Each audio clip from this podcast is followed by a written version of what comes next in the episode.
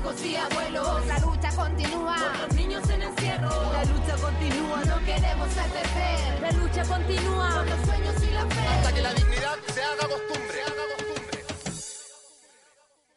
Hace exactamente 10 años, Chile experimentó uno de los mayores sismos de la historia mundial. 8.8 grados Richter fue la intensidad del terremoto del 27 de febrero de 2010, con epicentro en el área de Curanipe y de Copquecura en la región del Biobío.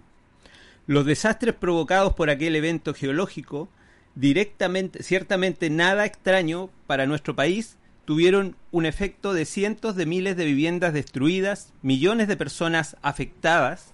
Se calculó entonces un número de 306.000 familias damnificadas, 106.000 de ellas cuyas viviendas fueron consideradas con daño severo, es decir, más de 100.000 hogares inhabitables. Los daños fueron sin duda extraordinarios, avaluados por el Estado en 30.000 millones de dólares. Sin embargo, a la hora de ver los resultados del megaterremoto y del tsunami, causante de parte principal de los daños causados la noche del 27 de febrero de 2010, apenas se inició el proceso de reconstrucción, pudimos ver y constatar que los males creados por la catástrofe natural no se reducían a los causados por el hecho sísmico sobre nuestra sociedad. Inmediatamente comenzaron a verse otras repercusiones de la catástrofe, nacidas del orden social ya existente. Por una parte, se hicieron patentes los grados de segregación y de abandono de buena parte de la sociedad, más exactamente de los trabajadores asalariados, de los más pobres radicados en las poblaciones que viven en las zonas de más precariedad, según dispone, por supuesto, el actual orden social. Los afectados primeros como siempre y en cada catástrofe, son los pobres, dado el desarrollo urbano que divide a unos, los más ricos, de los otros. Y no bastando con esto, se activaron de forma automática una serie de movimientos en todas las escalas, acciones no declaradas ni reconocibles directamente, porque yacen al interior de los complejos entramados del poder, ya sea en las instituciones o en las diversas formas que tiene su presencia en la sociedad que incluyen a los dueños de grandes empresas y conglomerados económicos. Se trataba de los tentáculos de importantes intereses económicos, grandes empresas y cadenas que comenzaron a sacar ventaja de esto que era la desgracia de la mayoría. Es inmensamente numerosa la cantidad de hechos demostrables en que los poderosos propietarios y los ejecutivos de importantes directorios desplegaron acciones inmediatas en función de obtener de la catástrofe natural una rebanada todavía más grande de la torta que dicen repartir. Es natural que se implementaron o se aceleraron políticas de las empresas que buscaban sacar ventaja de las políticas de reconstrucción, así como de la distribución del suelo, de las que hicieron una apropiación mayor y más acelerada en función de intereses especulativos, haciendo abuso sistemático y descarado contra la población, particularmente en este caso en detrimento justamente de los damnificados del llamado 27F. Es así que se puso a la orden del día la colusión de intereses económicos y políticos entre empresas de importantes capitales e instituciones estatales. Quedó más al descubierto en esta crisis de características sociales que identificamos como un verdadero maridaje expurio entre lo público y lo privado. Algo que todos sospechamos o suponemos, pero que sin duda en medio de una crisis se hace más obvio. Sin embargo, también pudimos ver que esto último no se trataba de apetitos nuevos ni de actos fuera de lo acostumbrado, para nada. En realidad, las instituciones públicas estaban ligadas desde mucho antes a los intereses de una minoría, compartiendo sus funciones para el mismo fin, aumentar la ganancia de los que ya controlan y en su favor el mercado y por lo tanto la ganancia de los que dirigen el mercado desde sus corporaciones y holding nacionales y transnacionales. En definitiva, Al descorrerse el velo de las desgracias de muchos y al hacerse más descarado este sistema público y privado, pudo verse con más claridad la constante remetida de los intereses de una minoría avasallando a los intereses más básicos de la inmensa mayoría social. Y todo ello descubierto en una pantomima democrática en la que las supuestas instituciones públicas se ponen al servicio casi exclusivo de los más poderosos. Baste un ejemplo. Durante la crisis y el proceso de reconstrucción, el Servio de la provincia de Concepción siempre estuvo en manos de intereses inmobiliarios. De esta forma, podremos recordar que hizo un oscuro papel allí el director del Servius, señor Sergio Jara, militante de la UDI, quien había llegado a ese quien había llegado a, ese servicio público para ponerse al servicio de lo que llamaban los intereses del país.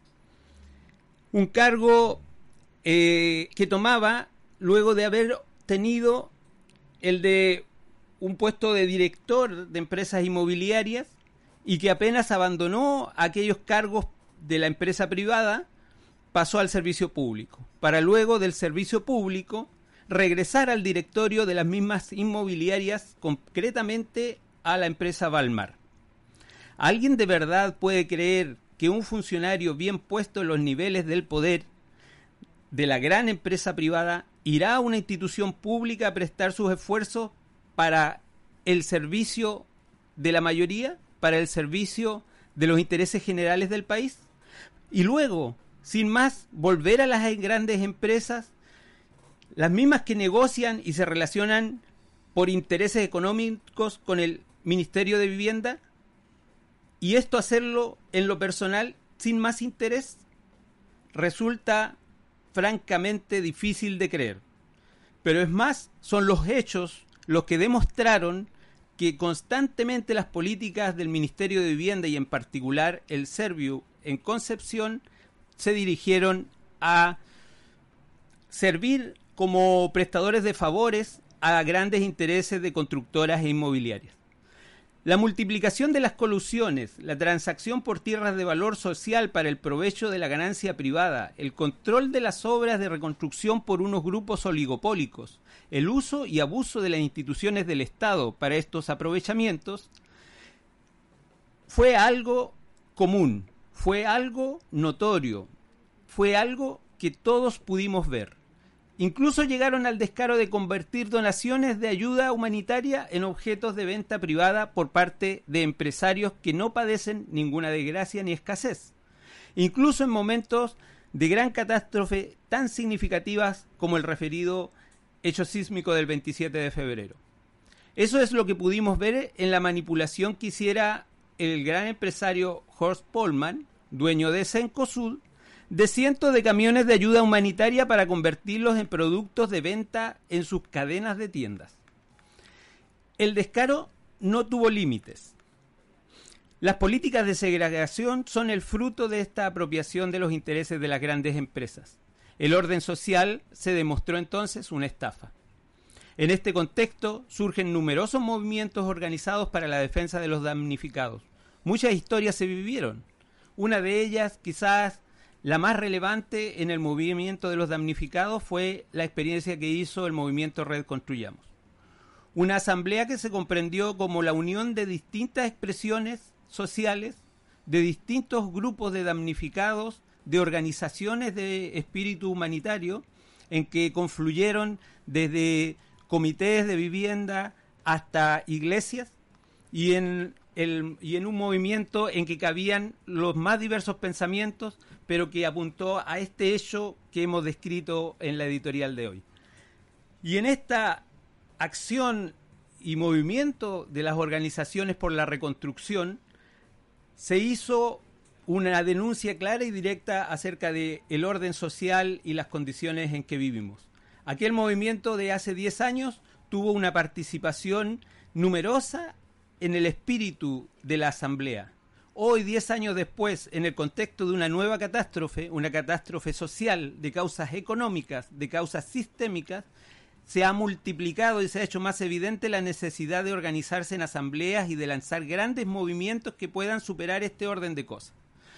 Y en este movimiento de hoy, que pareciera ser una referencia, entonces la red Construyamos, nos hallamos en un proceso en que es necesario también comprender que, este, que los movimientos sociales no pueden detenerse en un solo hecho, deben proyectarse a un plan estratégico que permita cambiar las razones de fondo de estas injusticias.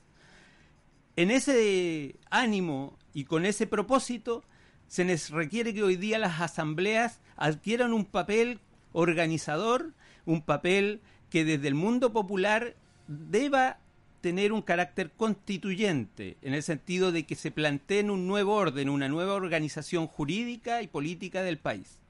Ello es una tarea mayor que no se acaba ahora en el movimiento de una lucha que está claramente eh, anunciada para marzo, ni queda tampoco en un evento, por cierto, cuestionable como es el plebiscito del 26 de abril, sino que debe ser un movimiento que proyecte hacia transformaciones profundas y por tanto más de más largo aliento y de más esfuerzo estratégico, que signifique llegar más allá de ese plebiscito del 26 de abril, que signifique superar el acuerdo por la paz, que signifique superar a las instituciones que quieren poner la agenda y el orden de las cosas como lo hizo en aquel 2010 de la catástrofe del terremoto, que en realidad fue una catástrofe social de los intereses económicos y de las grandes empresas inmobiliarias y su especulación. Hoy día es lo mismo, pero hoy día este movimiento es mayor y puede obtener resultados también mayores.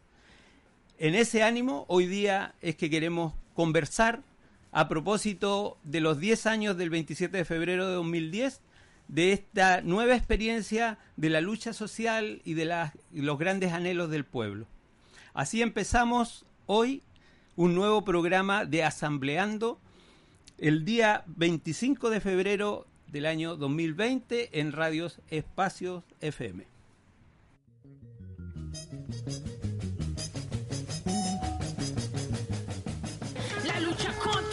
Ya es la hora de los que luchan. Ya es la hora de los que luchan. Aquí estamos Aquí reunidos. estamos reunidos.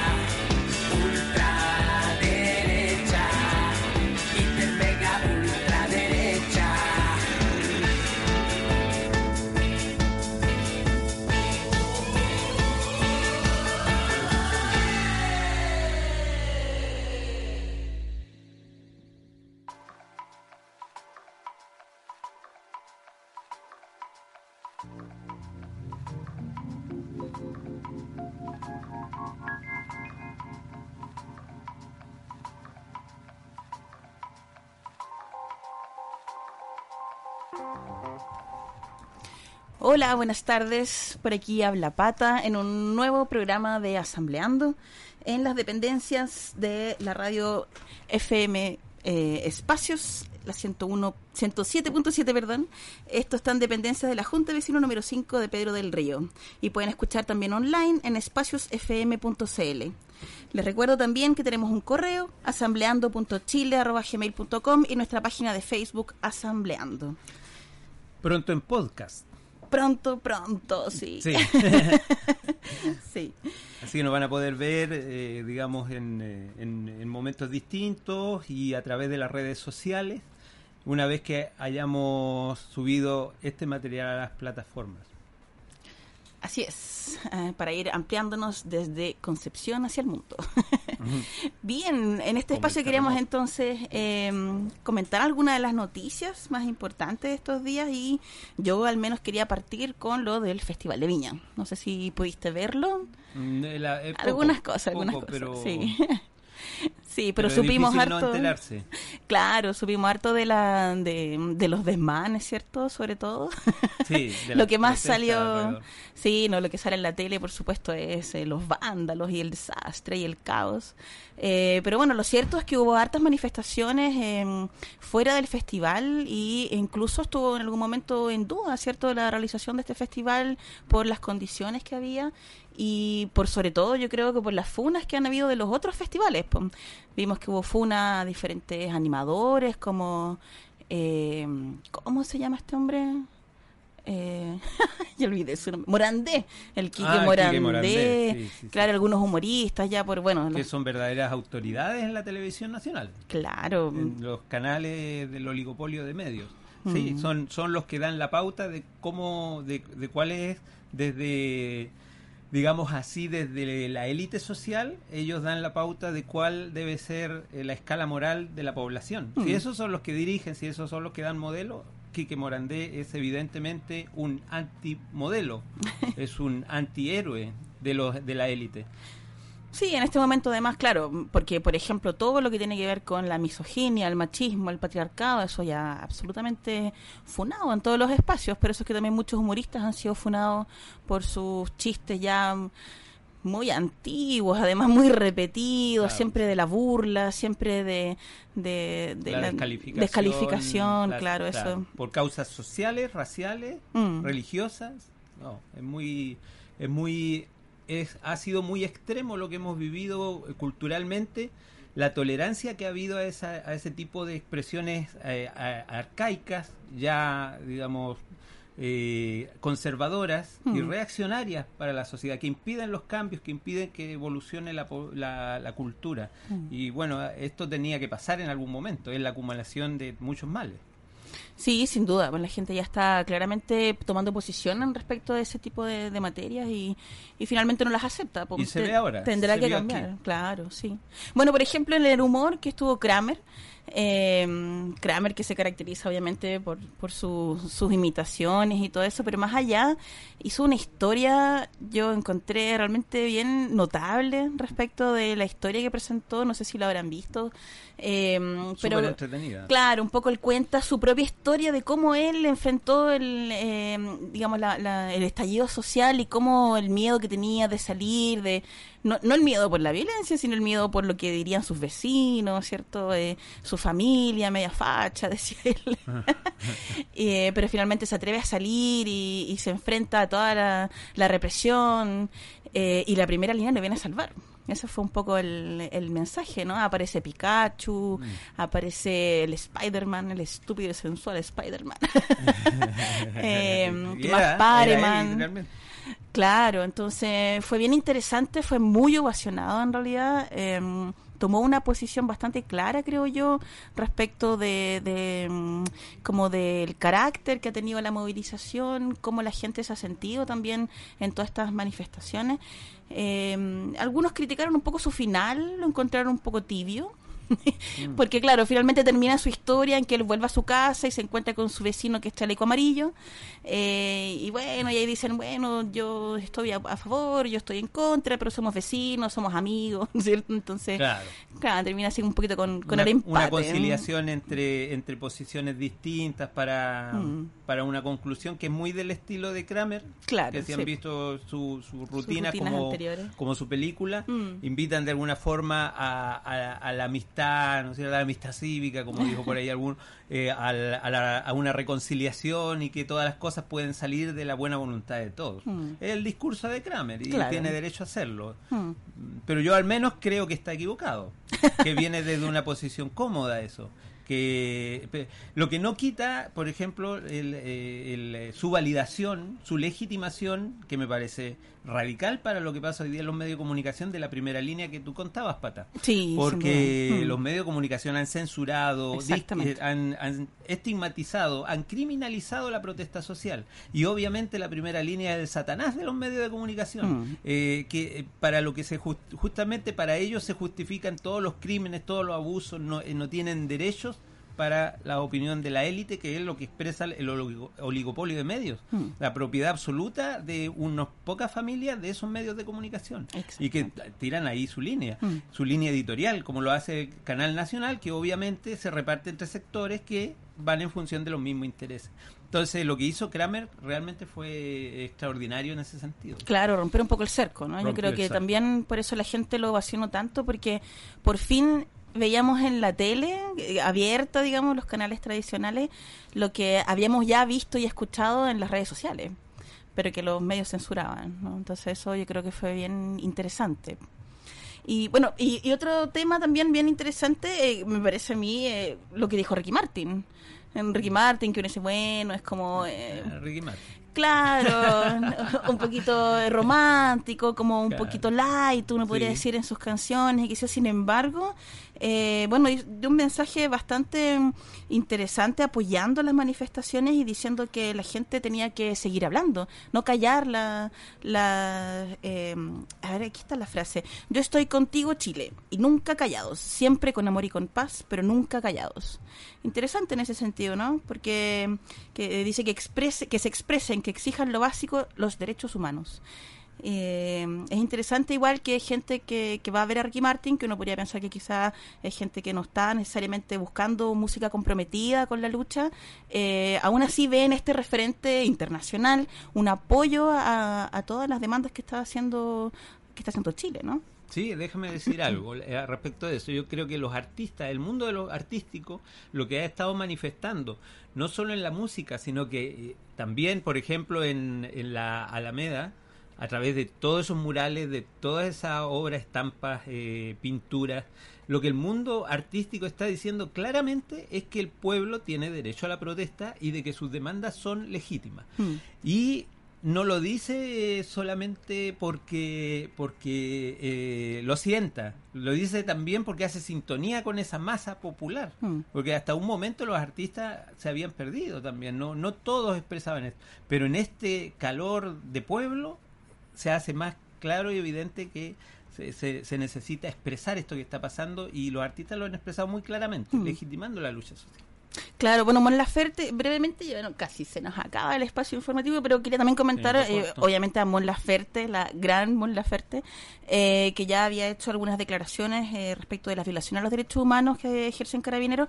En este en esta ocasión eh, se lució, digamos, o lo que en el énfasis que puso fue respecto a las mujeres y subió al escenario a un montón de mujeres y cantantes latinoamericanas, chilenas, de todo, de todo tipo, eh, diciendo justamente que bueno, las mujeres tienen muy poco espacio en general para estar en, en tribunas eh, como son el Festival de Viña y en general en la televisión mostrando su arte y ella eh, hizo, hizo este gesto ¿no? de, de subir a, toda- a todas las mujeres y también eh, habló respecto de la querella que quería hacer carabineros contra ella. Y- Incluso preguntó, dijo, bueno, ¿acaso es un delito decir una opinión?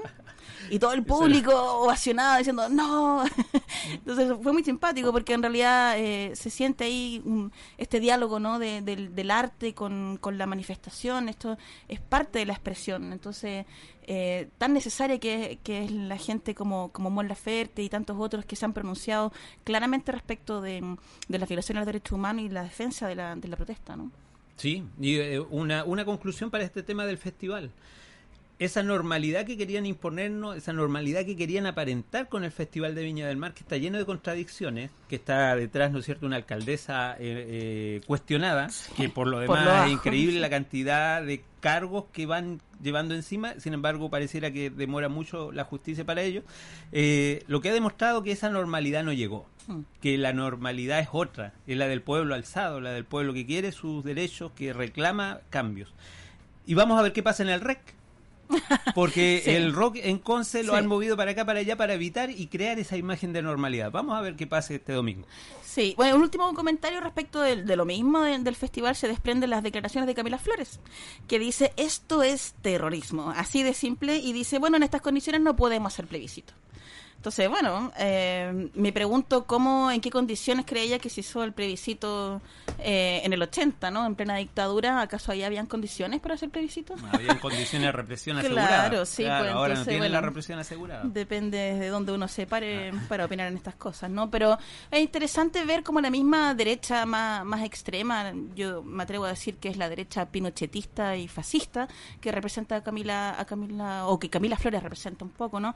Eh, es la que finalmente eh, también está poniendo en cuestión los mínimos procesos democráticos que podrían estarse ejerciendo en Chile. Entonces, bueno, veremos qué es lo que pasa. La normalidad eh, claramente no llegó. No llegó. Bueno, y ahora nos vamos entonces con eh, un pequeño intermedio musical.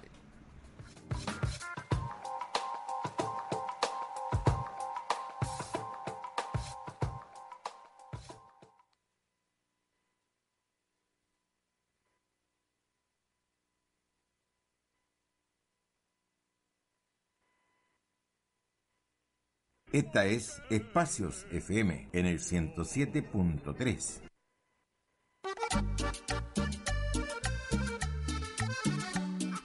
Señoras y señores del Gran Concepción y el mundo entero, les invitamos a escuchar todos los jueves desde las 5 de la tarde el programa Gente Grande, con informaciones, entretención y las canciones que usted quiere escuchar.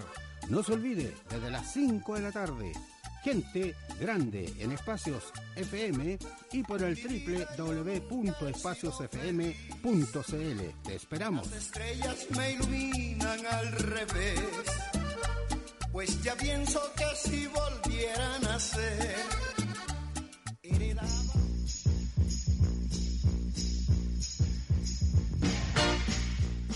Provisiones San Javier le ofrece una amplia calidad y variedad en productos, tales como pan, bebidas, abarrotes, verduras y frutas frescas. Todo esto con la atención de sus propios dueños.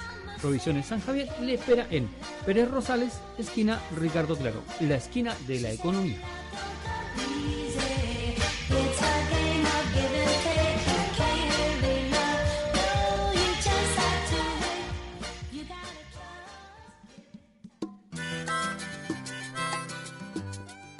Ferretería Rory, atendida por sus propios dueños, le ofrece un amplio surtido en artículos de construcción, artículos eléctricos para el hogar y el automóvil, junto al más amplio surtido en herramientas de alta calidad.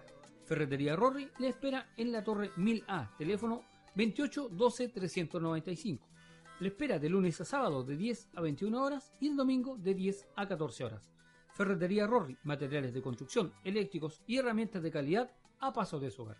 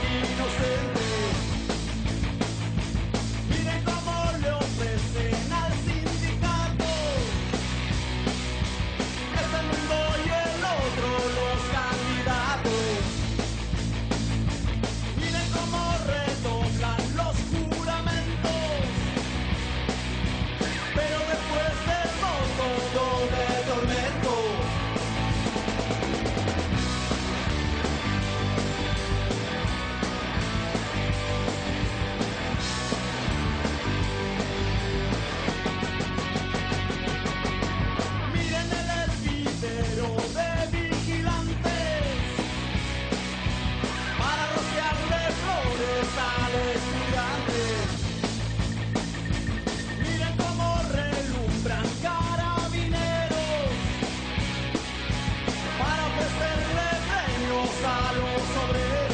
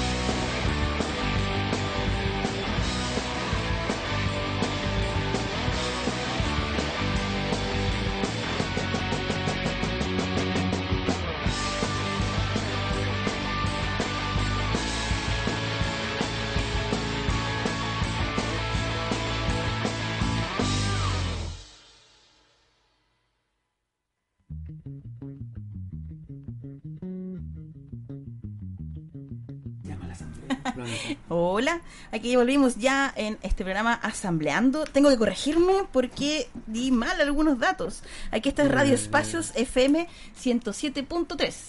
Eh, y también hay un teléfono por si quieren llamar y hacer sus consultas o comentarios, que es el 41 22 22 363. Y en este espacio entonces tenemos aquí a nuestras invitadas de diferentes asambleas. Estamos con Bárbara Orrego de la Asamblea Chihuayante Organizado y con Javiera Galás de la Asamblea Autoconvocada de Villa Portales de Santiago. ¿Cómo están? Bien. Bienvenidas. Bien, Gracias, gracias por la invitación. Bien, bueno, queríamos partir y estos programas hemos partido en general con los diferentes invitados, eh, pidiéndoles que nos cuenten un poquito cómo se formaron sus asambleas, cómo se han ido organizando, eh, cómo ha estado el movimiento ahí con la gente en, en sus poblaciones, en sus sectores. Esto ya cuatro meses. ¿no? Claro, harto Cuatro tiempo, meses. pasando el verano y todas esas cosas, por Mm. cierto. ¿Cómo ha estado? Bueno, eh, en Chihuayante, eh, Bárbara, ¿eh? eh, por el Sí. estallido, empezamos a organizarnos, fue una cosa así espontánea en una plaza. Eh, nos empezamos Mm. a juntar y empezamos a decidir ya hacer cosas, pero siempre nos juntábamos en las plazas y organizábamos marchas y, y así empezó todo el movimiento y hasta el Mm. día de hoy ha estado así, pues. Tenemos WhatsApp y estamos todos eh, comunicándonos y nos juntamos y hacemos actividades. Obviamente en este tiempo de febrero que por las vacaciones Mm. muchos se han ido de vacaciones y en Mm. marzo ya retomaremos de nuevo las actividades, pero se siguen haciendo reuniones, coordinando todo lo que va a ser eh, el mes de marzo. Hmm. Sí, pues difícil el, el verano, pero sin embargo ha estado bien movido. ¿ah? A pesar de todo. Sí, y por allá en Villa Sí, Portales, ¿cómo, ¿cómo surgió todo? Eh, bueno, surge posterior al 18 de octubre. El 21 existe una convocatoria que se hace a través de redes sociales. Unos vecinos tuvieron la iniciativa y escribieron así como asamblea fuera de la parroquia a las 7. Y como sin mucha esperanza y al final el primer día se juntaron 50 personas. Como, claro, Hmm. inesperado. Y de ahí en adelante, del 21 en adelante, empezamos a juntarnos todos los días en la tarde. Bueno, yo me uní en realidad el 23, entonces esos dos primeros días me los perdí. Pero de ahí en adelante fue todos los días. porque al final el contexto eh, pedía esa organización constante en relación a todos los problemas que se estaban presentando como en el estallido social. Y ya de ahí la organización ha ido cambiando. Descubrimos que los días martes era donde llegaba más gente, así que hoy en día tenemos asamblea todos los martes a las 7 y los lugares van cambiando, como la gente también, claro, durante febrero ha- había menos gente, pero, pero de todas formas se sigue activo y sobre todo en la planificación de lo que se viene ahora durante, durante marzo.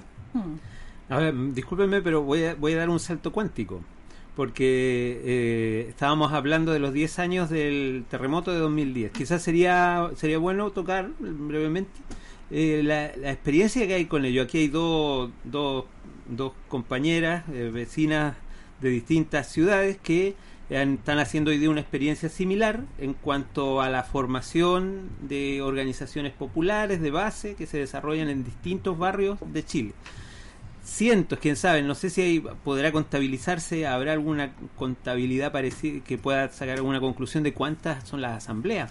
Son en- una enorme cantidad, pero hace 10 años, como contábamos en la editorial, eh, también hubo un fenómeno de asamblea mucho más pequeñito, reducido, más localizado, porque involucró a las zonas del terremoto, eh, y, y hubo también una crisis social. Eh, esa crisis social de hace 10 años eh, se originó por, por un terremoto. Ahí ese fue el, el hecho irruptor, el terremoto del 27 de febrero de 2010. Eh, Bárbara, eh, Bárbara fue dirigente entonces de, de comités de vecinos que lucharon por la defensa de la vivienda cuando el Estado, eh, no solo el terremoto, sino que también el Estado intervino para perjudicarlos en función de los intereses inmobiliarios.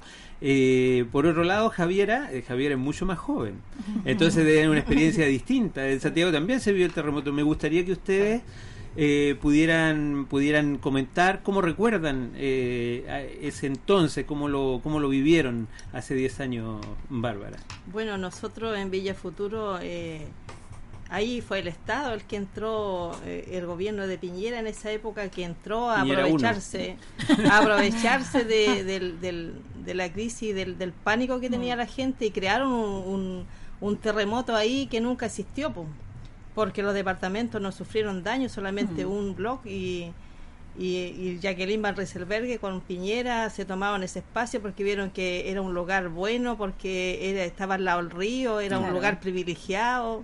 Entonces empezaron a tomarse todo lo que era borde costero, Aurora Chile, Mm. y empezamos a verlo en la obligación de organizarnos y ahí llegó la Reconstruyamos donde pudimos hacer un gran cordón con todos esos territorios que estaban afectados y, y gracias a esa lucha, a esa gran lucha que hicimos, que nos tomamos todos, estuvimos presos, pero no nos cansamos de luchar y, y conseguimos eh, darle vuelta a la mano a, a esos bellacos que digo yo que se quisieron aprovechar de nuestras tierras, siendo nosotros propietarios de ahí, querían expulsarnos y, y dándonos 10 millones migajas, donde nosotros ahí pudimos entender y, y nos pusimos a, a- a buscar y a rebuscar que la propiedad era, era algo nuestro, que no tenía por qué nadie robarnos, usurparnos nuestro, nuestro territorio que era nuestro y, y decidimos dar una gran lucha ahí.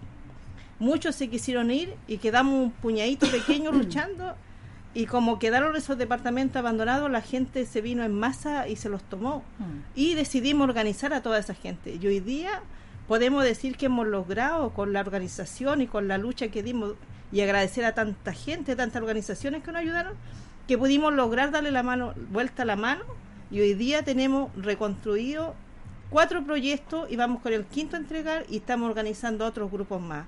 Y ahí la lucha nos dio, o sea, nos dio la, la esperanza de decir, la organización puede hacer muchas cosas. Eso. Mm. Si estamos unidos podemos lograr muchas cosas. Y esa fue la enseñanza que nosotros sacamos de eso. Y estamos felices porque hemos logrado mucho.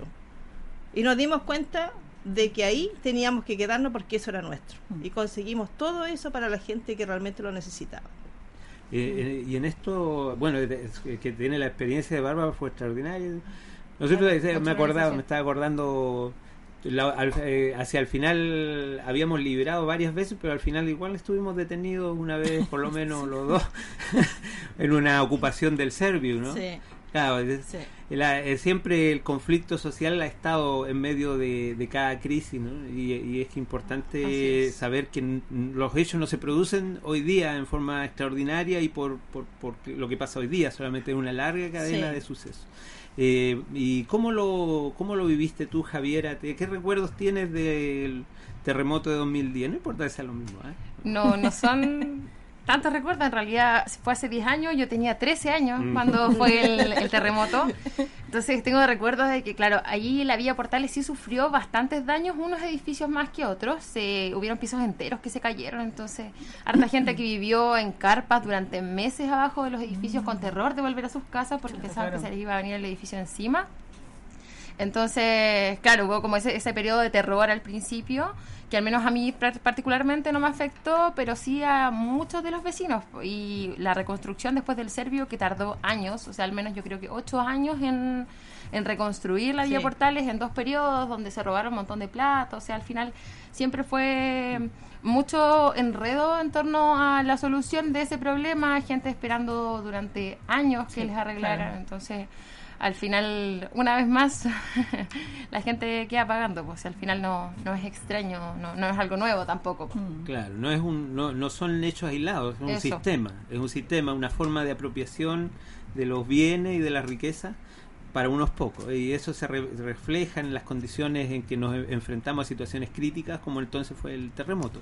Eh, eh, ¿Tú eh, quisieras Sí, yo, es que algo? yo me acuerdo, bueno, también participé en la red Construyamos y recuerdo en ese tiempo, cuando recién partimos, decíamos que el terremoto había develado los pilares putrefactos del modelo y, y en ese tiempo en realidad eh, parecíamos un poquito como, como locos, ¿no? Porque la gente decía, uy, que son exagerados. De a poquito se fue sumando gente. y- Eran pocos al principio. al principio fue, fue difícil, ¿no? Pero, pero la verdad es que la necesidad era tanto y era tan era tan aberrante todo lo que estaban haciendo en tantas partes que, mm, que rápidamente fue creciendo la red y se armó esto fue, fue muy bonito para mí fue toda una escuela de hecho lo recuerdo con mucho cariño en ese sentido porque a pesar de que nos peleamos de que hubo, hubo, hubo guerras con las autoridades y en fin un montón de cosas también hubo mucha creatividad fue una escuela política hubo muchas cosas.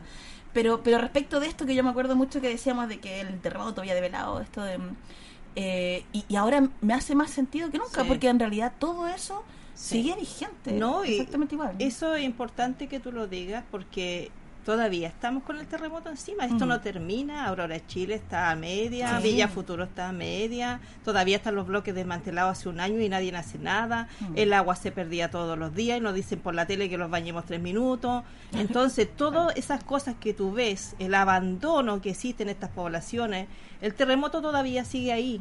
O sea, a 10 años todavía no se termina de reconstruir en ninguna parte. Entonces, ¿qué está pasando hoy día? Con razón, hoy día estamos todos despiertos y no los vamos a ir para la casa hasta que se vayan todos. Eso, eso es. Que se vayan todos. Esa es la consigna. Eso bueno en ese tiempo también decíamos Sí, eso pues, sí. ¿Verdad? Sí. Sí, verdad. Sí, también Resurgen las Sí, antiguas consignas. de hecho entregamos también varios sobres azules me acuerdo ahí a- al Mm. director del Servio a, a la Quintrala que era bueno la Jacqueline Van Rosenberg y, le bueno, decían la la Quintrala Quintrala. aquí. Aquí era sí, la. Quintrala, claro. Eh, oye, vamos a ir a un pequeño corte musical nuevamente y seguimos con nuestras eh, invitadas.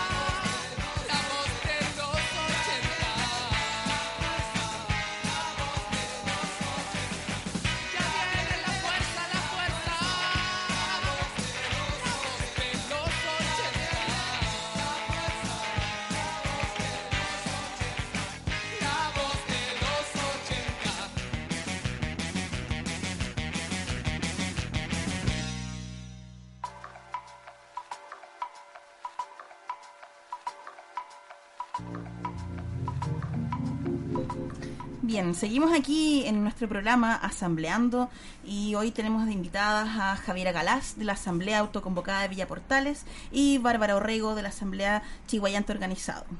Eh, antes de seguir conversando con nuestras invitadas, quería dar algunos datos de actividades que ya se vienen, que como saben ya se nos vino marzo. Mm. partió incluso Ah, empezó antes, de... antes. Empezó- empezó en enero. Sí, no, partió rapidito, rapidito. Estaban todos apurados porque marzo. Sí. Se adelantó con el festival. Sí.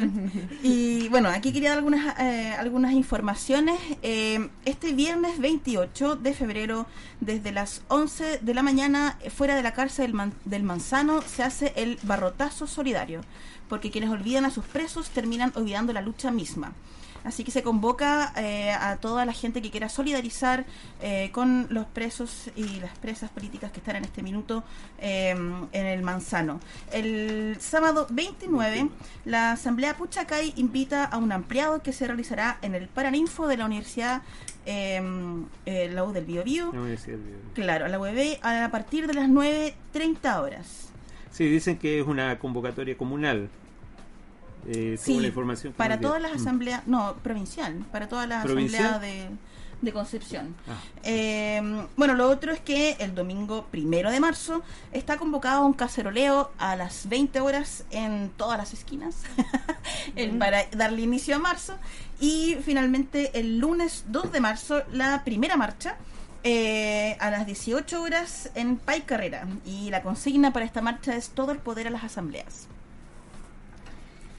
Acá se está convocando al caceroleo el 2 de marzo a las 8. Ahí el cordón Ahí poniente está Portales. llamando a caceroleo. Claro, no solo la Villa Portales, sino que al final todo lo que el cordón poniente, bueno, y todo Santiago también. Pues esa Sí, es la idea. yo creo que ya los caceroleos van a Sí. retomarse más o menos diario, como fue un poquito en octubre. Y, y a propósito de que se vayan todos y de impulsar la movilización, ahora también hay distintas asambleas que están llamándose a una gran eh, jornada de, de difusión y propaganda para que marzo parta con, con claras indicaciones de que este pueblo está vivo, está organizado y que está dispuesto a llevar adelante esta lucha que ya empezó que empezó en octubre y que cuatro meses después nosotros vemos claramente repotenciada desde el mismo hecho del Festival eh, de Viña del. Mar, desde la lucha de los secundarios contra la PCU, desde la movilización del primer día que entraron a clase la- los, los- los chiquillos en eh, Antofagasta. Antofagasta, claro. Entonces esto está prendido, ¿no? Y nos corresponde a nosotros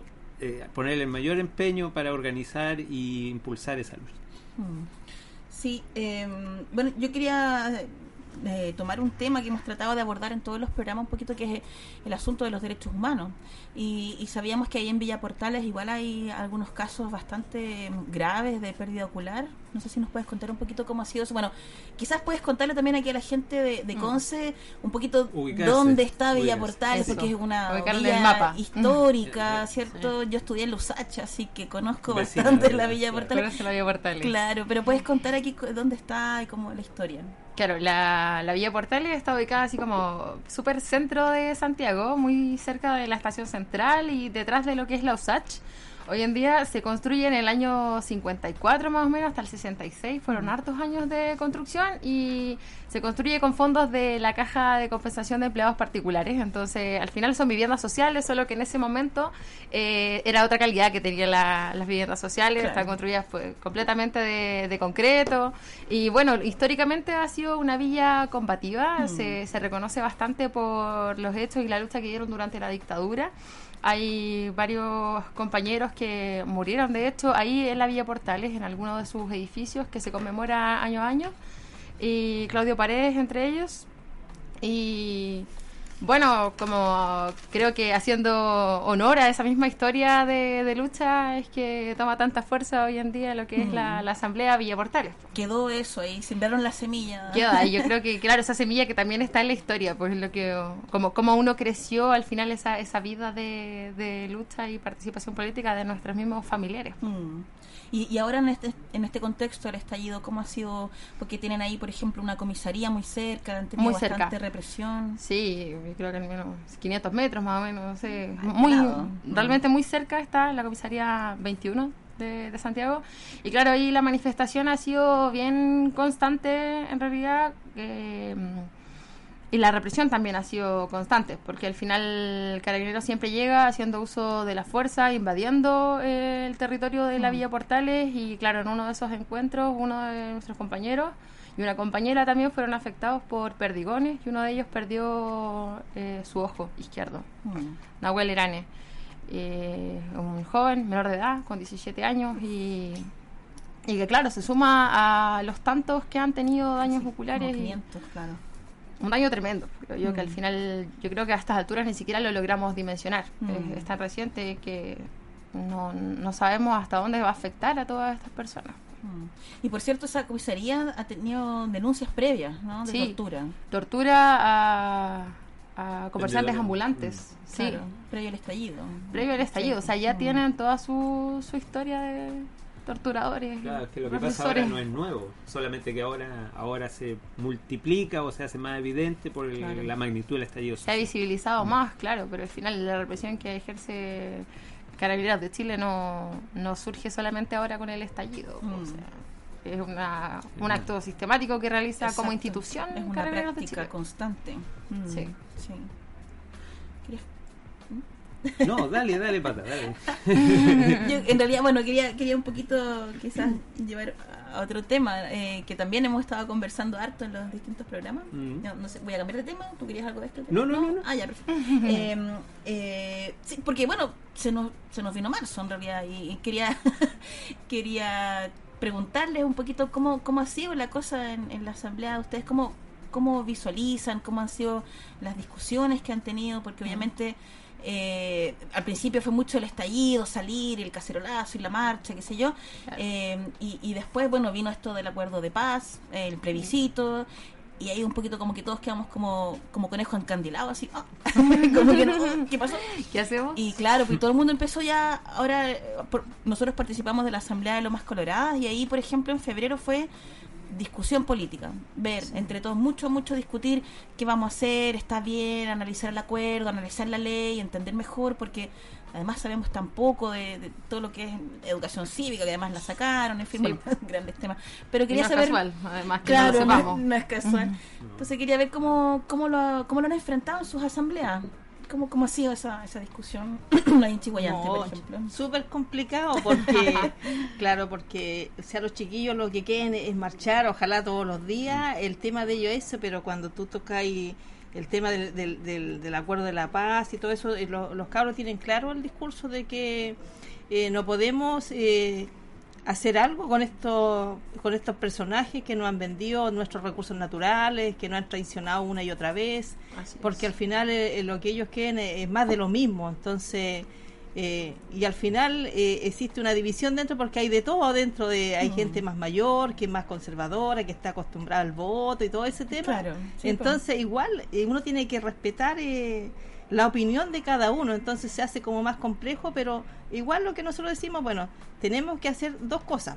Los que quieren hacer eh, el tema del plebiscito que lo hagan que hay libertad de acción y de los que y seguimos y, y todos nos sumamos a todas las actividades que van a ir las marchas los caceroleos todas las convocatorias todos vamos a todo Mm. y se respeta al que no quiere participar del tema del plebiscito no se respeta eso porque se entiende la lógica de que si no han cagado todo el tiempo y no han vendido nuestros recursos naturales estamos que no vamos a mejorar la salud que no vamos a mejorar la educación ni las pensiones ni los sueldos dentro de esta famosa constitución que se quiere hacer eh, todos estamos de acuerdo que vamos a marchar hasta que se vayan todos. Eso es una cosa que yo creo que todos tenemos en nuestro en nuestra asamblea, eso Mm. lo tenemos todos, estamos todos en la misma parada. Independientemente de si uno quiere votar o no. digamos, Independiente claro. del que quiera votar o Mm. no y aprobar lo que quiera aprobar o rechazar. Eso Mm. es una cosa distinta. Pero vamos hasta que Piñera se vaya y que se vayan todos. Cambiar todo esto. ¿Y eso lo, eh, cómo lo ven en la Villa Portales eh, a todo esto? Yo creo que inicialmente, claro, las discusiones como después del 18 de octubre surgen súper como de, de la guata, como muy desde lo que Mm. uno ha vivido, de esta rabia, de la injusticia, pero poco a poco se ha ido como ordenando, sistematizando y entendiendo cuáles son las demandas que tenemos como pobladores de la Villa Portales. Entonces, de ahí, bueno, ya nuestra orgánica se basa en que la asamblea manda. Entonces, todas las, las decisiones se toman en asamblea y hemos tomado al final la postura de rechazo al acuerdo por la paz, pero ahí hay diferentes caminos que podemos ir siguiendo en el rechazo. Porque podemos abstenernos del voto, Claro. podemos votar eh, nulo, al final votar asamblea constituyente o ir por la tercera papeleta, que es una de las opciones que se está hablando. Y hemos destinado marzo como para darle eh, intensamente a lo que es informar a las personas que viven en la Vía Portales y al final, sea cual sea la decisión que se tome, como vecino de la Vía Portales, que sea una decisión informada, que se entienda realmente qué significa este acuerdo por la paz, quiénes tomaron esta decisión, quiénes hicieron, qué parlamentarios al final hicieron Claro. este acuerdo por la paz y si realmente nos competen a nosotros como ciudadanos, Mm. realmente soberanos, participativos, democráticos, y ahí planteamos como la- las discusiones. Claro, y más allá de que uno pueda desconfiar de quienes lo hicieron, en el fondo toda la letra chica que tiene. Claro, exacto, todo lo que no sabemos. Claro, o sea, poder entender qué es lo máximo a lo que uno puede llegar con este acuerdo y lo que en realidad jamás se va a poder lograr, digamos, no sé, Sí. o sea, entender bien eso no ha sido tan fácil también, ¿no? Porque como que nos entrampan también con, con estas cosas Y con mucha terminología que no conocemos muchas Mm. veces, pues si realmente de la ley no, no sabemos mucho. ¿Quién se ha leído la Constitución realmente? Claro. Es, como- Sí, es difícil. Sí, es, como- es complejo de poder... Claro, por eso que nos manejan con el discurso del- de los que controlan, de, lo- de los técnicos. Los técnicos son los que saben, los técnicos son los que deciden. Claro. El- el, eh, las instituciones son las únicas que tienen el poder de ver las cosas como son, mientras que la sociedad, la gente no es ignorante y, y no, así nos han segregado constantemente, una segregación que eh, también es ilusoria. Nos han hecho O sea, creer en estas comisiones expertas que son las Sí, que tienen que definir lo que es bueno para la ciudadanía, La- pero realmente, claro. ¿quién más sabe? Es quien lo vive. pues, las pueblo. famosas comisiones de expertos y los tecnócratas que nos tienen como estamos, Claro. como estamos hoy día. Así es. Claro.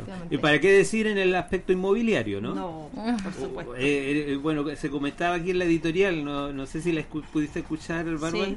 A propósito de que el, el, el Serviu y otras instituciones han estado prácticamente en manos de los intereses de las empresas inmobiliarias. Exacto. Sus funcionarios son prácticamente los delegados de la empresa inmobiliaria. Y esos son los expertos al mismo tiempo y esos son la voz democrática del pueblo al mismo tiempo, o sea, los representantes del pueblo.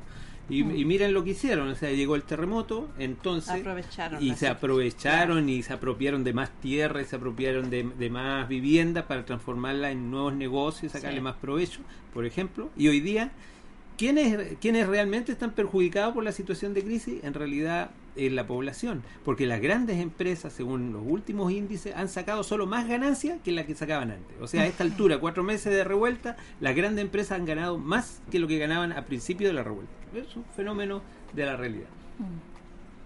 Nos, nos están aquí avisando que vamos a otro corte. Ah, sí, tan cortito. Se nos fue Sí, es que rapidísimo. uno va conversando y pasa el tiempo y no se da ni cuenta. Pero vamos a un pequeño corte y seguimos conversando aquí con nuestras compañeras.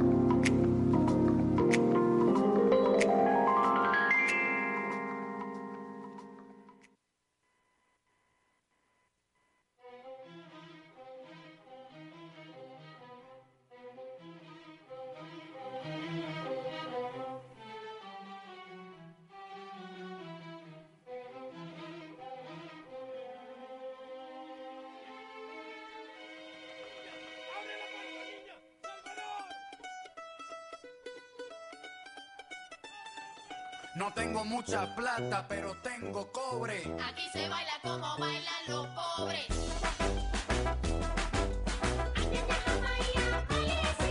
No tengo mucha plata, pero tengo cobre. Aquí se baila como bailan los pobres. Messier, aquí llegó tu Robin Hood a meter las bolas en los boquetes como Tiger Woods. Tú eres clase alta, yo clase baja. Tú vistes de seda y yo de paja. Nos complementamos como novios. Tú tomas agua destilada, yo agua con microbios. Tú la vives fácil y yo me fajo. Tú sudas perfume, yo subo trabajo. Tú tienes chofer, yo camino a patas. Tú comes filete y yo carne de lata. Nuestro parecido es microscópico, pero es que por ti me derrito como gringo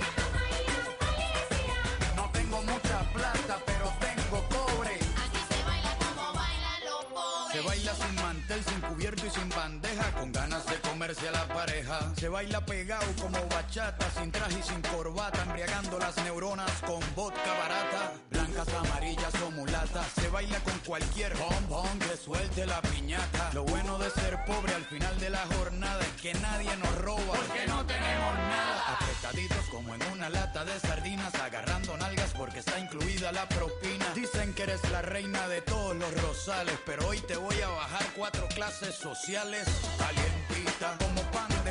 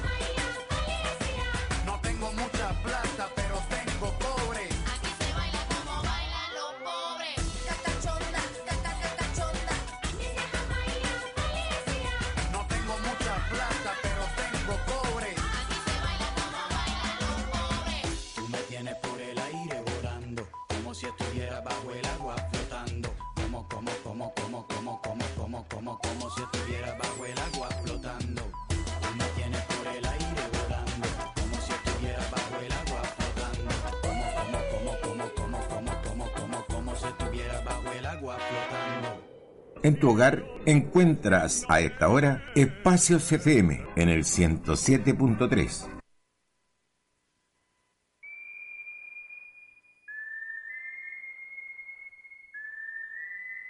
En Espacios FM 107.3, Solo Top. Todos los lunes de 19.30 a 21.30 horas, dos horas de producciones que han remecido la cima del éxito. Solo Top, el arte que ha superado la prueba del tiempo. Recuerda, en el 107.3 FM y nuestra señal online, espaciosfm.cl. Solo Top. Impresos Rocha, calidad y confianza en impresos de todo tipo en encuadernación y serigrafía. Contáctelos personalmente en la torre 1002 o a través de su correo electrónico rochaimpresos.gmail.com o en el teléfono 223 77 82. Impresos Rocha, desde Pedro del Río, entregando calidad y confianza impresa.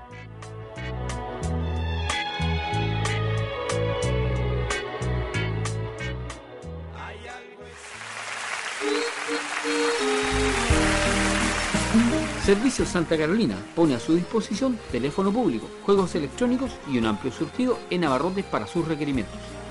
Les esperamos todos los días desde las 7 de la mañana hasta la medianoche en Decidero Sangüesa 289 Pedro del Río. Servicios Santa Carolina, comunicación, entretención y alimentación en la misma dirección.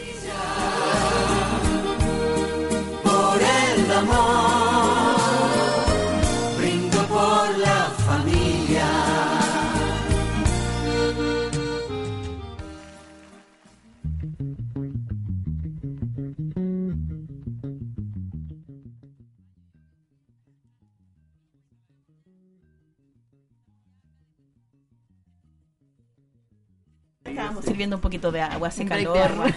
Necesario. Sí. Por lo menos que vamos a estar a tomar agua, si está toda privada.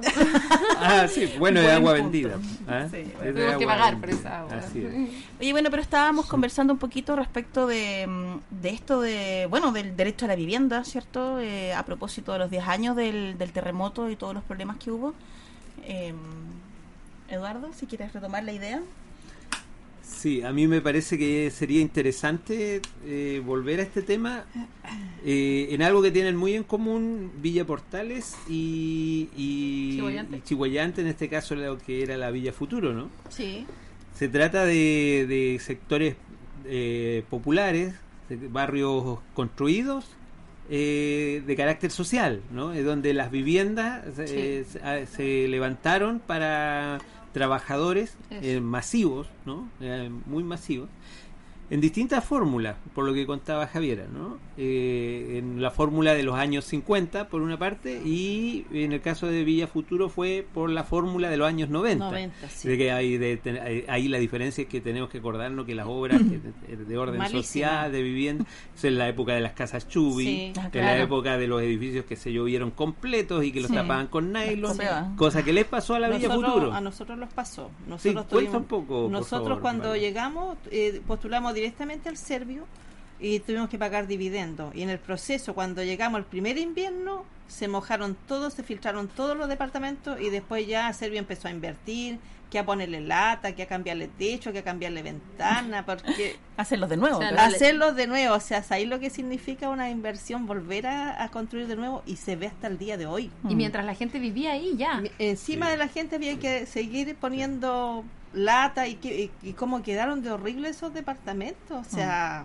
Y cómo afecta además la calidad de cómo- vida de las personas que están ahí Claro, mientras hacen Y, esos y arreglos. la otra cosa, pagando un dividendo, viviendo en un blog de 48 familias, ¿sabes lo que significa estar Mm. dentro? En tanta gente, lo que significa estar Muy hacinado. limitados Mm. metros cuadrados. Hacinado y más encima en un departamento tan chiquitito, con hartos niños, es un problema terrible que se vive hasta el día de hoy, que uno lo ve en otras poblaciones. Claro. Sí. ¿Cuántos metros tenía? en cada 44 metros cuadrados tenía la casa. Mm.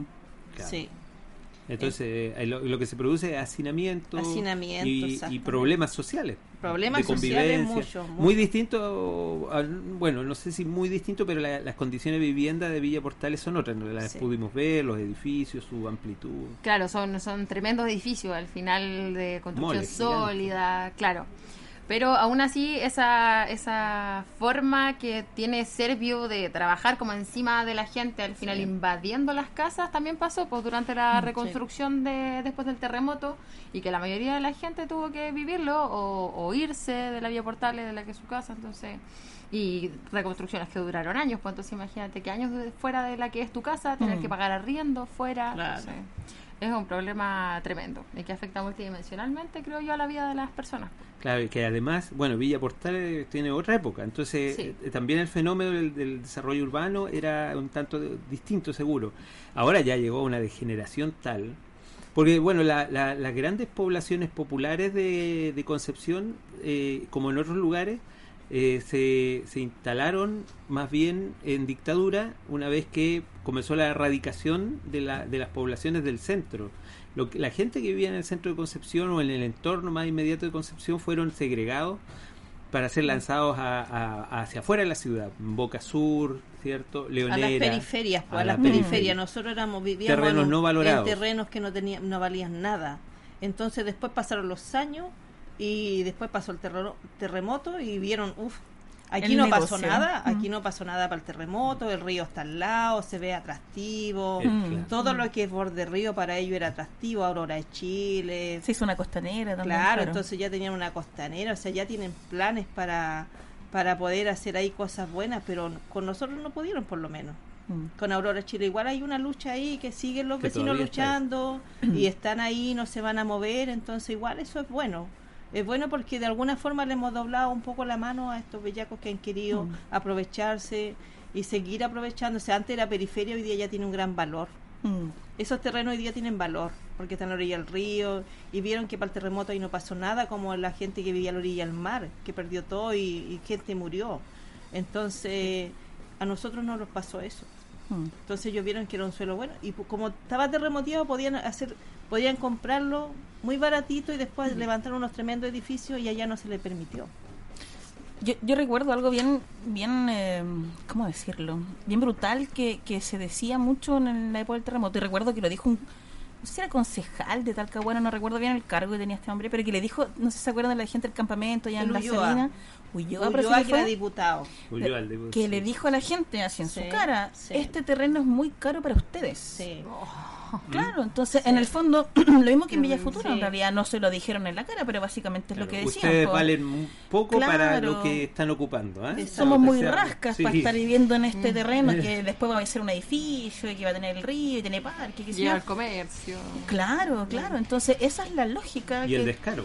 es un es un descaro bien brutal. Yo recuerdo en ese tiempo cuando nos contaban los dirigentes, decíamos todos súper espantados. Pero también hay que, eh, no hay Mm. que dejar de lado a, a los alcaldes. Los Mm. Alcaldes jugaron un rol que también eh, se, se aliaron con el enemigo, como decíamos nosotros, y hicieron lo mismo de, de convencer a la gente que saliera de ahí Mm. y crearon ese caos y esa psicosis en la gente de que estaban terremoteados Mm. y que tenían que irse.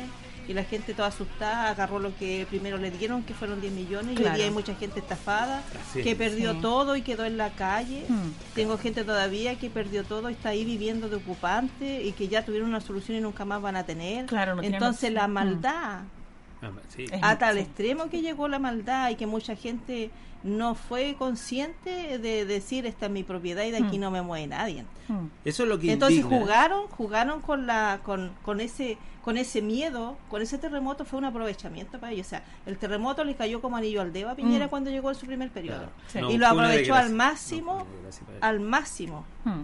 Eso es lo que indigna, el- Indigna. El, descaro Sí. con el que nos dicen que están que trabajan para los intereses del país y sin embargo eh, lo que hacen muy obviamente es aprovecharse, Aprovecharse. de la mayoría de la gente. Sí. Y, y, eh, en el caso, por ejemplo, claro, eh, Ulloa lo dijo entonces, Sí. pero pero no es el único. No, claro. El alcalde de. Talcahuano no hizo menos, porque no soltaron ni una cuota Mm. Para lo que reclamaba la población damnificada en ese momento. Y acuérdense lo que hicieron en el cerro, departamentos que hasta el día de hoy están con problemas, Sí. que hicieron hicieron departamentos de cuatro pisos en los riscos y que viven adultos mayores y que hoy día esos departamentos tienen que demolerlo, Mm. que es el mirador del Pacífico arriba en, en Centinela Mm. y que ese fue Gastón Savera con toda la autoridad de Piñera incluido. Exacto. Entonces, esos terrenos ni siquiera tenían estudio de suelo. Claro. Inventaron un estudio de suelo que hasta el día de hoy dice que está bueno y la gente sigue peleando allá. Mm. Y van a tener que desarmar. Entonces, eso es lo que uno mira. Allá en Coronel, Pozos Secos, las casas que tienen que demoler hoy día sí, y que fueron Seco. terremoteadas y tienen que de- tienen que demoler y hacer de nuevo. Sí. ¿Cuánto gastan? Eso fueron ¿Por qué no, movidas de la por qué no hacen las ¿eh? cosas bien de una vez? Mm. Porque invierten e invierten, no terminamos nunca. Y después dicen que no hay fondos para seguir y dejar Claro, la construcción a entonces ahí tú ves es como la eh, los vacíos del que tiene la ley. este Roa, ¿no? Ahí tú ves los vacíos que hay en la ley Mm, porque es hacen lo que quieren. Porque como tú decías, los directores del servicio son arquitectos, Mm. son dueños de grandes empresas. Sí. Entonces están trabajando todos para ellos. Exacto. Tú sabes, cuando llega un gobierno, todos los trabajadores son del gobierno de turno. Mm. Igual que el alcalde, son los amigos, son todos los, los amigos que trabajan de funcionarios. Hmm. Entonces, por eso que el país está como está y por eso que la gente hoy día está más molesta que nunca porque ha visto toda esa sinvergüenzura y la gente no va a descansar. Porque lo ve todos los días. Lo ve aunque lo oculten los medios, los grandes Sí. medios. Intentan Y, eh, constantemente. Claro, mienten constantemente, que finalmente son grandes cadenas de dueños de lo mismo, ¿no? De la- Exacto. son los mismos dueños, los mismos dueños de los medios, son los mismos dueños de los bancos, son los mismos dueños de las inmobiliarias. Está Sí, todo amarrado. Los retail. Nos cansamos. Nos cansamos. Basta. Sí, pues, bueno, eso que pasó en Villa Futuro, que, que en el fondo los hicieron damnificados sin, sin Sí. serlo realmente, pasó en Aurora de Chile, pasó en Camilo Lavarría, Pasó en Eh, Centinela, pues. pasó en Centinela, Centinela. pasó, claro, en muchas partes. Y Y, Dichato pasó de otra manera. claro. Dichato fue de otra forma, claro.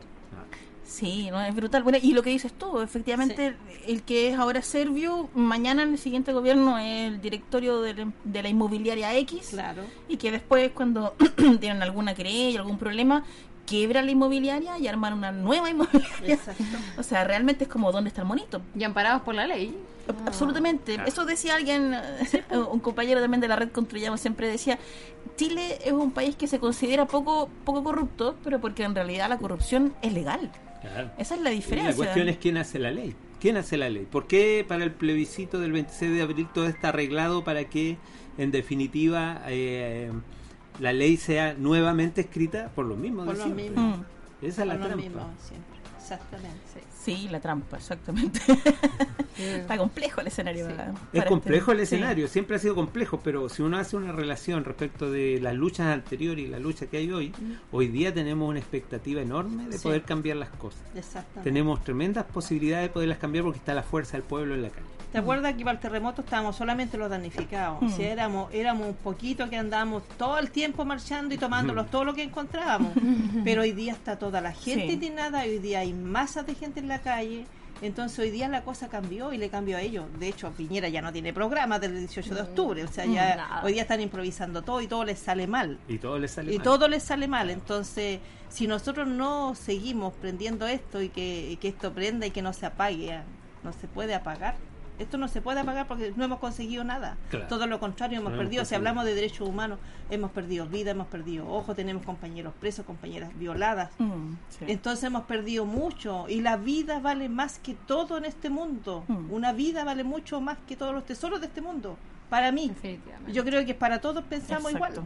igual. Y eso es lo que no- por eso que estamos aquí, por eso estamos con rabia y por eso no nos vamos a cansar de estar en la calle. Hay que seguir, dice el... Hay que seguir, de todas maneras. Sí, es, es brutal eso cuando, por ejemplo, dicen, no, la violencia, que queman las cosas. si no hablamos de las vidas perdidas, de las mutilaciones, antes de los edificios quemados, para mí ese discurso en realidad dejo de escuchar ya a esta altura, me, me da mucha rabia porque no podemos poner por sobre las vidas Lo económico. un, un edificio, o sea, eso se reconstruye, en fin, puede, puede pasar algo, que, ah, en fin, eh, uno entiende el dolor del kiosquito, quizás qué pasó, no sé qué. Bueno, además de todos los montajes que han pasado, que, Que está claro. a esta altura uno duda de todo, eh, eh, pero no puede, eh, no se puede estar hablando solo de los daños de infraestructura. Materiales. Cuando, exacto, cuando no estamos hablando de las violaciones de derechos humanos. Yo creo que eso es también muy aberrante, ¿no? Es, un- es una burla también, es, es también parte de la sistematicidad de, de, de las violaciones de derechos humanos que, que ejerce no solo este gobierno, eso ya lo vimos. El Estado. El Estado en Es el general. Estado opresor, claro, el. Estado opresor. Sí, exactamente. Claramente. Como Que dice a la tu- canción de las tesis. Así es, aquí a todo esto, el próximo martes, el programa de, Sí. eh, de mujeres, de- en particular por el 8 de marzo, van a haber organizaciones que, va- que de feministas que están involucradas, ¿no es cierto?, en la lucha del movimiento social. Aprovecho de pasar A pasar el dato. sí. Oye, nosotros también queríamos de repente comentar un poquito eh, cómo es el carácter de, de la gente que participa en la asamblea. ¿Cómo, ¿Quiénes son? Hay hartos jóvenes en general en todas partes, yo creo, pero... Lo que estaba contando Bárbara hace un rato, ¿no? Ya un poco. Claro, pero por ejemplo en Santiago hay hartos migrantes, ¿cierto? Sí, hay, harto, hay hartas personas migradas que viven al menos en la Villa Portales y bueno, en la estación central en general tiene un alto nivel de, de personas migradas. po. Pero ha sido una misión importante al final hacerlos parte de, de la asamblea en sí y también parte de, de la lucha, como da la sensación de que no lo sienten tan propio, como Mm, algunos sí. están de paso por el país, Natural. entonces no, no sienten la lucha tan, tan parte de ellos. En relación al, al rango etario, bueno, el- la asamblea se conforma desde niños, niñas, muy, muy chiquitos hasta adultos mayores. Pues es bien amplio el, el rango etario. Totalmente transversal. Transversal y además somos una asamblea abierta que recibe personas que no solamente son del territorio Villa Portales, sino que cualquier persona que se sienta parte y que quiera participar de, de la asamblea es completamente bienvenida. Y bueno, ahí la idea es que si una persona se une, se une a alguna de las comisiones que tenemos que han ido surgiendo en relación a las necesidades de los mismos vecinos, iniciativas de los vecinos. Y bueno, actualmente tenemos un huerto en la villa, que sería es entretenido contarlo porque ha sido un espacio de, de participación comunitaria constante. Se trabaja ahí todos los domingos y en, ver- en verdad los que están más embalados van todos los días. Como que ya, sí, le, le encanta. Cose- ¿cosecharon? ¿Cosecharon algo? Sí, pues sí. Ah. Bueno, yo me perdí la cosecha por estar ahí fuera de Santiago, pero se cosecharon ahí sandías, melones, así que... Oh, qué rico. Sí, súper entretenido el, el trabajo y para los niños también, pues que al menos en la Asamblea Vía Portales es un- uno de los puntos súper importantes a, a tratar. Pues. Eh, pensar que, que la niñez no quede fuera, que han sido invisibilizados durante tanto tiempo. Mm. Cómo les afecta a ellos el estallido social y, y las injusticias que, que viven.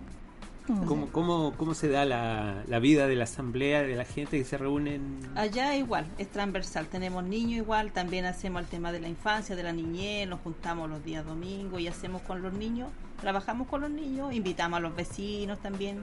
Y también tenemos de todo, Mm. de todo, niños. Y hay hartos jóvenes, mujeres feministas y hartas. Y son súper motivadas, son súper comprometidas. No, súper bien. súper bien. Y pasa, pasa como, como comentábamos hace un rato, que se, que se produce, se produce la organización más bien en torno a comisiones de trabajo, grupos que, que, que- que tienen distintas tareas, pero que la asamblea la que tiene el, el comando, digamos así. Pasa también que hay una exclusión, no sé si una exclusión, pero por lo menos una prevención eh, respecto de los partidos políticos y del- de la institucionalidad en general. ¿Les Sí. pasa a ustedes también? Nosotros allá sí. O sea, se deja claro al tiro en la asamblea porque si llega alguien nuevo, eh, no se le va a echar fuera, pero se le dice que las banderas de ellos, si hay un partido político, no la tienen que levantar jamás. Mm. Porque ahí no hay líder y no hay partidos políticos. O sea, ahí es la asamblea que se autoconvoca por redes sociales. Se formó todo esto, como decía ella, igual acá en todos lados. Yo creo que fue así. Sí. Por redes sociales y así fue. Y, hasta, y ha mantenido ese sello y está súper bien que sea así.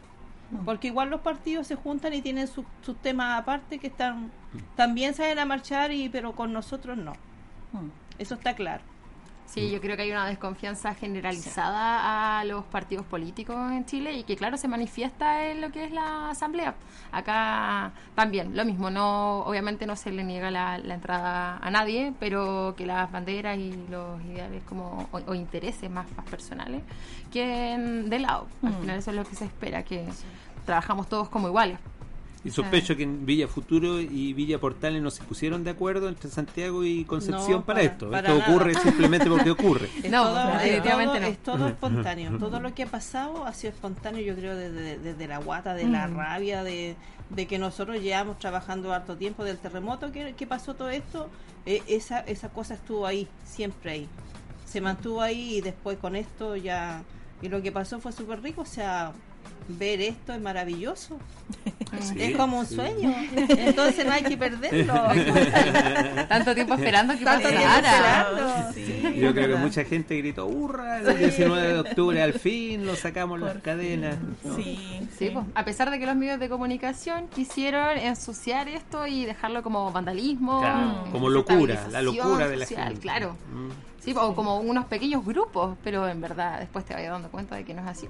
Que es un fenómeno que ocurrió a lo largo de todo Chile, en todas partes. Entonces, No, y lo rico de la asamblea es que uno aprende, o sea, se nutre de los cabros jóvenes, se nutre de los que pasaron la, la dictadura. Mm. Entonces la asamblea te hace crecer, o sea, te enseña, te educa. Y tú das el poco conocimiento que tú tienes también lo entrega, entonces, o sea, te potencia. Mm. Te vas potenciando y eso es lo más rico, o sea, va ahí nueva experiencia, escucháis a los cabros jóvenes que están son máquinas andantes, o sea, tienen las Mm. cosas claritas. Y eso es rico, pues. bueno, buenísimo. Eso es lo bacán de que sea intergeneracional, Sí. creo yo, porque al final vamos aprendiendo entre todos, de los Mm, niños también, claro, tanto que sí. podemos aprender de ellos, que eh, es súper importante, creo Mm. yo, esa, esa relación comunitaria que al menos eh, en lo personal me, me llena un montón, como este, estar ahí y trabajar La vida por, por la comunitaria. gente. Sí, pues. Mm, La comunidad que había desaparecido porque el neoliberalismo lo invitó a ser individualista y a competir entre nosotros, cada uno se agarra con sus uñas y ese discurso que ahora ya quedó fuera de quedó fuera de la línea. Ahora el, el discurso que está es la unidad, la solidaridad, la lucha en conjunto, la soberanía de las asambleas. Sí, Pero hay un sí. tema que nos interesa en particular a- en, en este programa que es eh, eh, lo que se ha dado en llamar casi automáticamente Sí. Aunque parece que no era una palabra antes muy usada, ¿no? que es la articulación.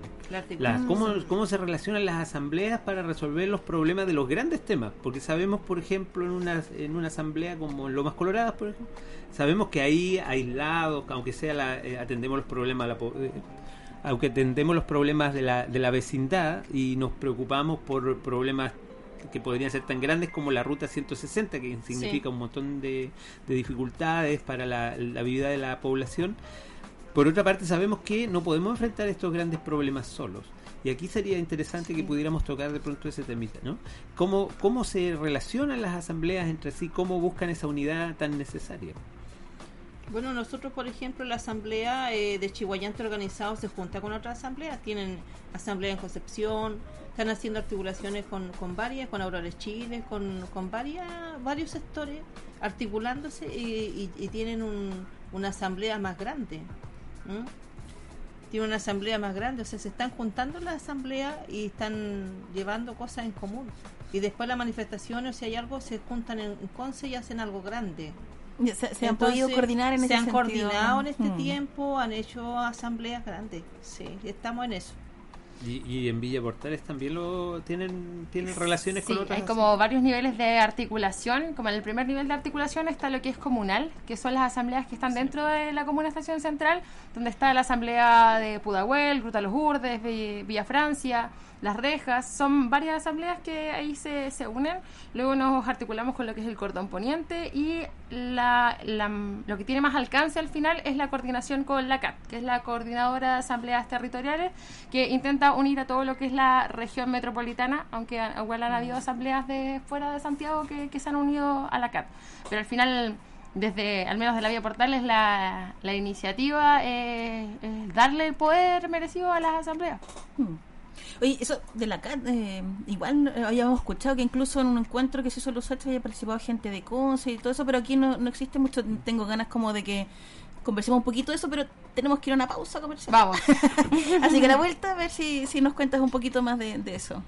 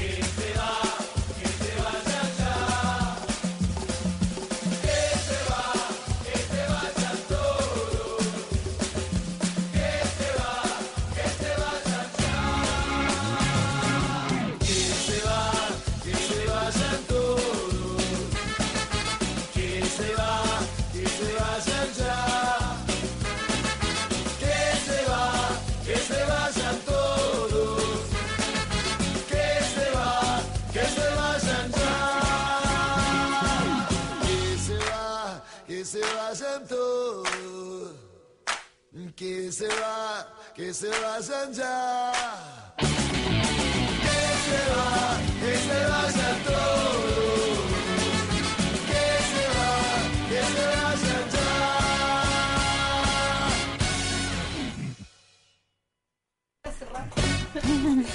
ya, Bueno, volvemos aquí a nuestro programa Asambleando.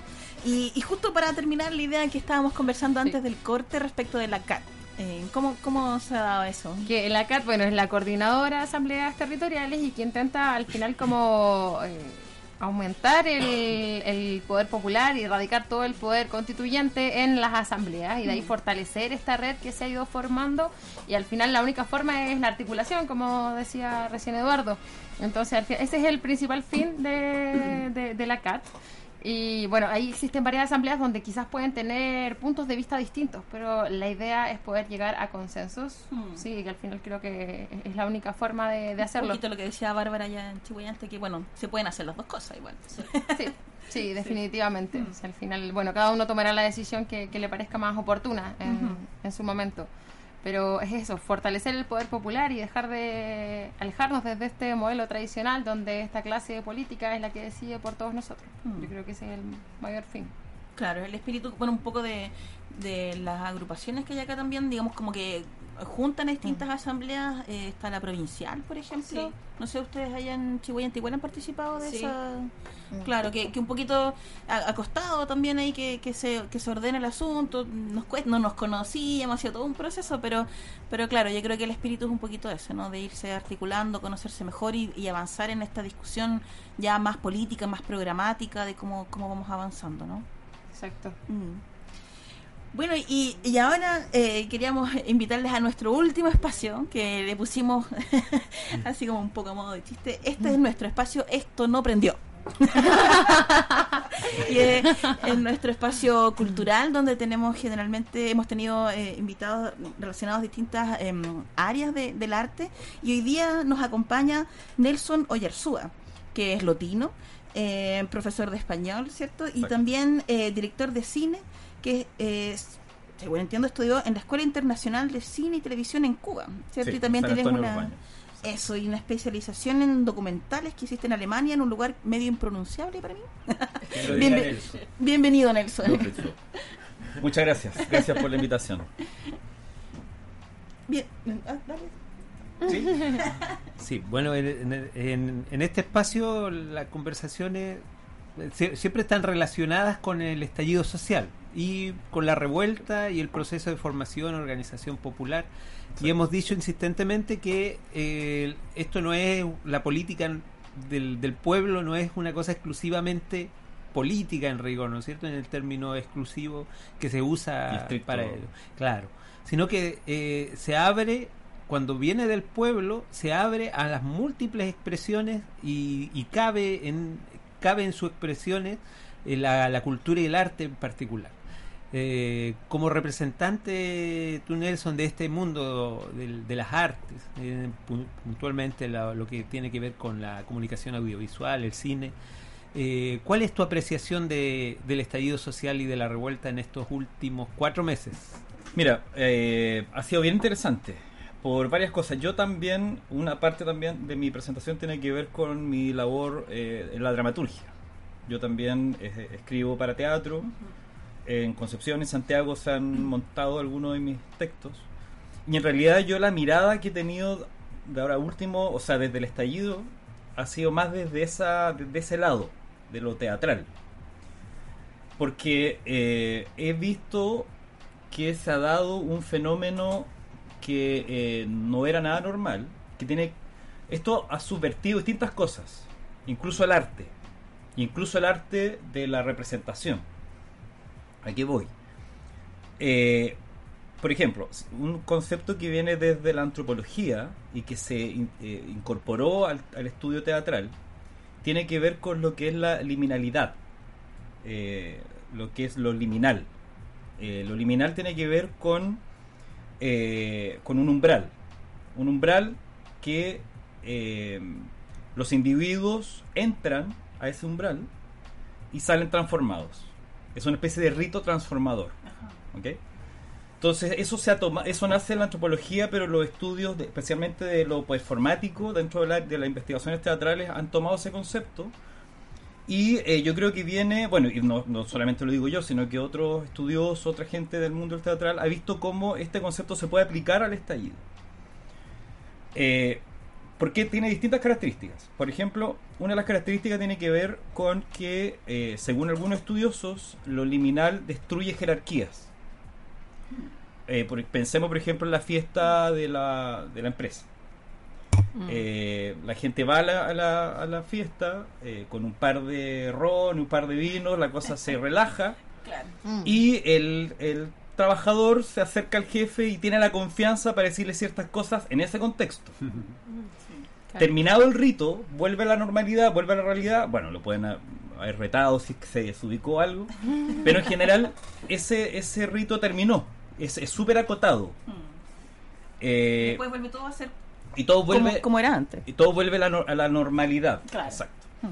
Pero aparte de, de esa, de esa mirada, eh, esto tiene que ver también con una transformación, en el sentido de que los, son tres etapas. La etapa previ- previa al al, al- al umbral o al rito, la etapa en el rito, transformadora, y la vuelta al mundo, que tú vuelves pero transformado.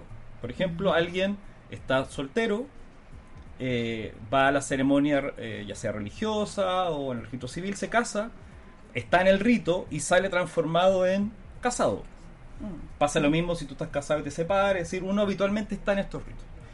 Entonces es interesante ver el estallido social en ese criterio, en el sentido de que algunos ven que eh, lo que está ocurriendo en Chile es que estamos en una especie ahora en este umbral, estamos en este espacio de liminalidad, es decir, Chile estaba en un, en un, en una, en un estado, eh, el estallido rompe ese estado, eh, y estamos en este proceso, todavía no terminamos el rito, no se sabe cuándo va a terminar, o va a terminar ya sea para la votación de la- del, del rechazo a prueba o cuando termine el, el gobierno de Piñera, decir, no sabemos cuándo termina. Pero hay una, un- en este momento estamos en, en- en- una etapa en que las jerarquías se rompieron, y en el arte también. Porque, ¿A qué voy? Porque si ustedes se dan cuenta, eh, el arte y la representación ya no queda solo en manos de los que antiguamente, o los que siempre se ha pensado que eran lo- los, que eran los encargados de desarrollar el arte, que eran los artistas, sino que ahora el arte se desarrolla eh, en la gente común y corriente. Es decir, yo, por Explotó ej- un poco también eso. yo que estoy en Santiago, yo veo, por ejemplo, el GAM, eh, bueno, ahora lo pintaron, Sí. eh, pero si uno iba al GAM, el GAM, la entrada de las- era una especie de... Una galería. Una galería. Claro, una Entonces, pero ahí. galería de Mm. gente, claro, algunos eran artistas, pero otros eran gente común y corriente. Eh, de hecho, sin ir más lejos, recordando, por ejemplo, la presentación de Kramer, cuando mostró varias de las pancartas que provocaron risa, no eran parca- eh, los, los- temas que salían no eran inventados por él, sino que eran pancartas reales, Sí, sí, que provocan risa. Entonces, porque hay gente, la gente común y corriente que está participando de, la labor artística porque las jerarquías que habitualmente estaban designadas se han roto. Eso también lo vemos, por ejemplo, en, lo- en la- en las performances. Si nosotros tomamos, por ejemplo, el caso eh, que ha sido bien interesante de, las de las tesis, eh, la, hoy día la- las- las que realizan esta performance son, son es gente común y corriente. Claro. No es gente que se dedique a la puest- al, al- al arte, que no A se dedique al teatro, a la danza, Mm. sino que es gente común y corriente. Ellas cuentan, por ejemplo, que ellas presentaron en Valparaíso como en tres oportunidades su performance. Primero ellas pensaban hacerlas solas, las cuatro, y después decidieron abrirse, Invitar a invitar a, más gente. Mm. Llegaron 40, creo. Pero luego eh, esto se ha ido, bueno, y ustedes lo han visto, ¿no? Masificando de tal forma. mundialmente. Mundialmente. Sí, sí. Mm. Eh, pero hay una apropiación del, del, del, del hecho artístico desde, eh, desde el ciudadano común y corriente, no solamente desde, arti- desde, desde el artista. Claro. Entonces, en ese sentido es que yo eh, pienso que esto ha- ha- no solamente rompe la jerarquía en el sentido de que yo puedo gritar lo que yo quiera a los, a los políticos, a carabineros, sino que tien- tiene también que ver con, eh, con estos quehaceres que eran propios como de una especie de élite y que hoy día eso se ha ido abriendo para que todos participemos en esta especie de rito o de esta, este espacio de liminalidad en el cual nosotros estamos inmersos ahora. Esa es una forma como de, de que yo y que otros eh, hemos visto este proceso de- del estallido desde el punto de vista del arte. Interesante. Sí. Bueno, Nelson, aquí, en, ¿no? La idea, estamos con, con nuestras amigas, compañeras de, distintas asambleas, de Santiago, de Chihuayante, eh, para que podamos conversar entre todos un poco ¿no? de, de este tema. Pero a lo que tú dices, yo no pude evitar pensar de- eh, una pregunta que, eh, que aventura más adelante, pero, pero, pero aventuremos un poquito. ¿No cabrá la posibilidad de que producto de estas condiciones sociales, la contención tan grande de, de- de pro- no solo de problemáticas, sino que también de, de nuevas construcciones, de, de modos de ser, de pensamientos, de crítica, que en el contexto de esta revuelta social y de profundizarse esto, probablemente, pudieran hacer un- unos nuevos conceptos, una nueva expresión, quizá un nuevo arte, podría decirse. O sea, una, eso es- son ideas que ha habido en otras Sí, épocas. La, sí. la revolución, por ejemplo, la revolución soviética fue un contexto en que se, se produjo esto, nació un nuevo arte, nacieron otras expresiones, Sí. y así en distintos momentos. La revolución mexicana también lo fue. Esto que ya tiene como un olorcillo, ¿cierto? A que algo revolucionario. ¿No podrá también en el arte, en el mundo de la cultura? Absolutamente, mira, yo creo que va a profundizar, yo creo que eh, crisis que ya estaban presentes. Es decir, eh, la crisis de la, de, lo- de la representatividad, qué es lo que es el, hecho artístico, el concepto de la performance, es decir, todo ya estaba cuestionando el hecho artístico. Entonces, yo creo que este contexto lo que hace es agudizar más ese, ese contexto. Hay una anécdota de una de un grupo de Santiago, no recuerdo el nombre, que estaban ensayando una obra en relación con Aguirre, si no me equivoco, en, en el GAM. Entonces, el, el Aguirre de Herzog, ¿no? no, pero el personaje. Ah, el personaje. Creo que tomaran el personaje y trabajaban con el personaje. Entonces ellos estaban, creo que a, a días de estrenar cuando ocurre el estallido. Y la temática del, del- de esta puesta en escena era como darle la voz a los que no tienen voz. Un poco tomando desde, desde Isidoro Aguirre. Claro. El punto es que en, el- en este contexto ellos se sintieron, y yo creo que es una buena decisión, se sintieron que no tenían el derecho de plantear una puesta en escena cuando los que no tenían voz se tomaron la voz. Porque el estallido lo que generó fue que la gente sacara la voz. Entonces, ya el artista no está un poco con esa, no sé si soberbia, pero si yo, yo, yo tengo la verdad, yo tengo, eh, sino que eh, la misma gente, y, y con lo que estábamos hablando de, de estas eh, representaciones artísticas callejeras que se han hecho, que se han, han llevado a cabo, ya el artista no es el único que puede desarrollar ese, ese trabajo. Entonces, eso obviamente que va a cuestionar el quehacer artístico desde, yo creo, de todo punto de vista. Porque finalmente todo lo que está ocurriendo cuestiona el concepto, no sé, pues, de director de teatro, por ejemplo, de director de cine, de- cuestiona todo el quehacer, todo el quehacer en general, y particularmente el que el quehacer artístico. Y eso va a significar que hayan cambios en las formas. La, eh, la crisis de la representatividad, por ejemplo, eh, que ya venía de, de- de antes, ya un par de años, con el postdramatismo, yo creo que eh, con, estas con estas nuevas formas de representación, eh, yo creo que efectivamente va a generar un, un tipo de arte mucho más eh, más que más que desde el artista desde la calle. Porque siempre estuvo la idea como que el artista tenía que llevar el arte a la calle no Claro. como que el teatro tenía que salir a la calle pero resulta que estamos viendo que el, no no es así. Es decir el, el teatro puede salir de la calle el arte puede salir de la calle. Y eso va a significar un cambio absoluto en las formas de, de cómo se hace arte creo Sí. yo Es inter- súper interesante en realidad lo, lo que comentas porque creo que uno puede extrapolarlo un poco a, a hartas cosas y bueno, no- yo no me manejo en absoluto como en los términos artísticos, pero recuerdo eh, hace un- en nuestro primer programa estuvimos justamente con un, un amigo hip hopero, Mm. eh, bueno y eso es, es una No. de las formas artísticas que, que surge de la calle, de hecho se No. valida desde ahí. Históricamente ha salido desde, la Claro. calle, desde la población. Exacto. Claro, como pero lo que no- ocurre es que nace de la calle, pero la industria lo toma Mm, claro, y, y- y se hace comercio. Se apropia Y- al y, final. claro, y se apropia. El neoliberalismo tiene esa capacidad de, de De tragar, absorber. de De absorber absorber. Mm. todas estas manifestaciones artísticas.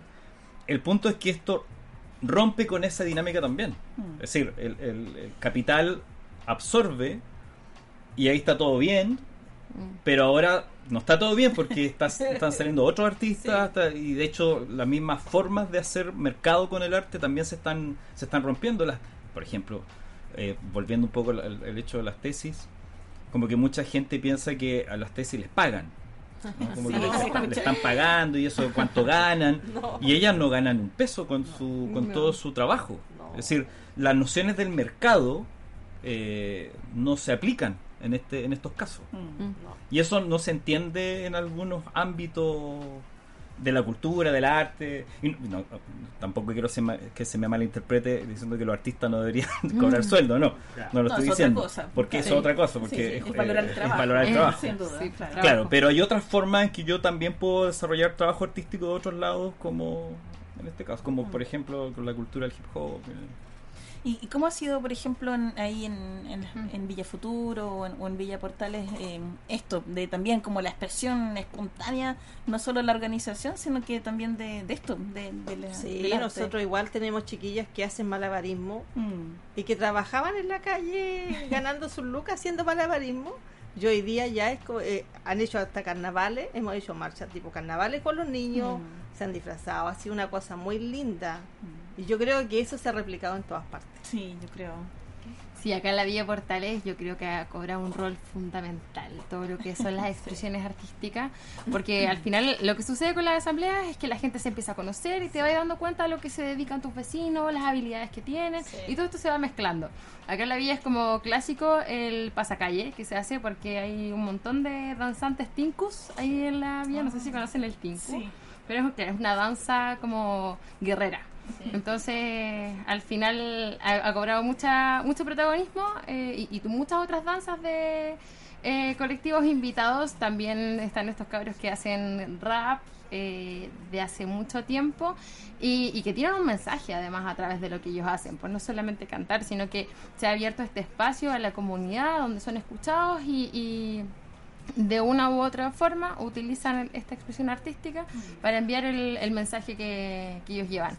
También hemos hecho jornadas de muralismo, como de, de un montón de expresiones artísticas que han surgido ahí y, y que es interesante además para poder invitar a toda la gente, creo yo, porque el muralismo va convocando a, no sé, pues, a los niños, ¿cachai? O a las brigadas muralistas que existían antiguamente en la villa, como es la Brigada Muralista América Latina.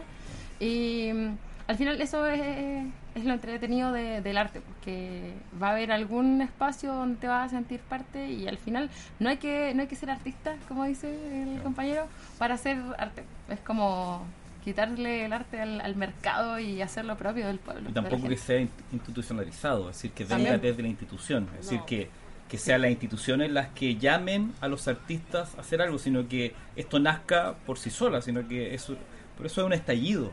Mm. Incluso en el arte ha sido un estallido, han salido artistas por todos lados. El punto es cómo también esto se, se sigue llevando y, y- y llega a ser una corriente que tenga un, un- un futuro, ¿no? que no sea solamente producto del estallido que después esto, esto baje. Así es, lo que cuenta Bárbara, Javiera, y lo que hemos conversado aquí de otras asambleas, es que, es que se, ha- se, se- desde las mismas asambleas se producen también manifestaciones. Claro. Y eso se da principalmente en la pintura, por, por una necesidad a veces práctica, ¿no es cierto? Mm. Eh, incluso a- a- antepuesta a veces a, a lo artístico puramente, en el concepto este de que el arte viene como de una abstracción individual, ¿no es cierto? Sino que al contrario, por una necesidad también práctica. A veces funcional puede ser, pero donde se canaliza la expresión artística y puede también generar esas reflexiones, que también son individuales pero se da más en la, con la música, eh, se da más con la pintura, con, con, con el carnaval, el arte, ¿no es cierto?, de la, de la danza callejera. ¿Qué pasa con la obra eh, cinematográfica? ¿Qué pasa con la producción de películas?